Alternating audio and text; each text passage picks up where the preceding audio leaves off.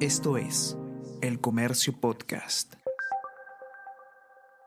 Buenos días, mi nombre es José Manuel Romero, periodista del Comercio, y estas son las noticias más importantes de hoy, jueves 18 de enero destinarán fondos del IGB para financiar proyectos en el centro histórico de Lima. Ministerio de Economía y Finanzas entregará Comuna Metropolitana desde el 2025 el 3% del total del impuesto general a las ventas generado en el cercado. Esto permitirá soterrar la avenida Bancay y peatonalizar calles, entre otras obras evalúan establecer una tarifa social en peajes de la capital. El titular del Ministerio de Transporte y Comunicaciones detalló que la ayuda sería para quienes residen cerca de las garitas, sobre todo en Lima Norte.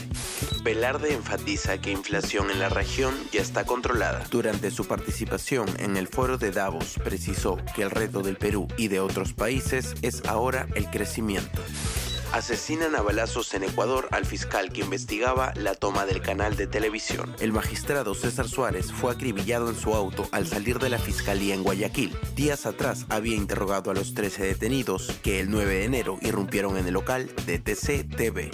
Cueva juega fulvito en Trujillo, pese a que aún no se opera de grave lesión. Cristian Cueva lleva la polémica tan pegada al pie como cuando conduce el balón dentro del campo. Su talento es la gambeta, la picardía y los pases inimaginables, pero paga un alto precio. Aún no se opera de la rotura del ligamento posterior, pero practica fulvito en el norte. Jorge Fossati esperaba verlo entrenar y evitó hablar al respecto. El Comercio Podcast.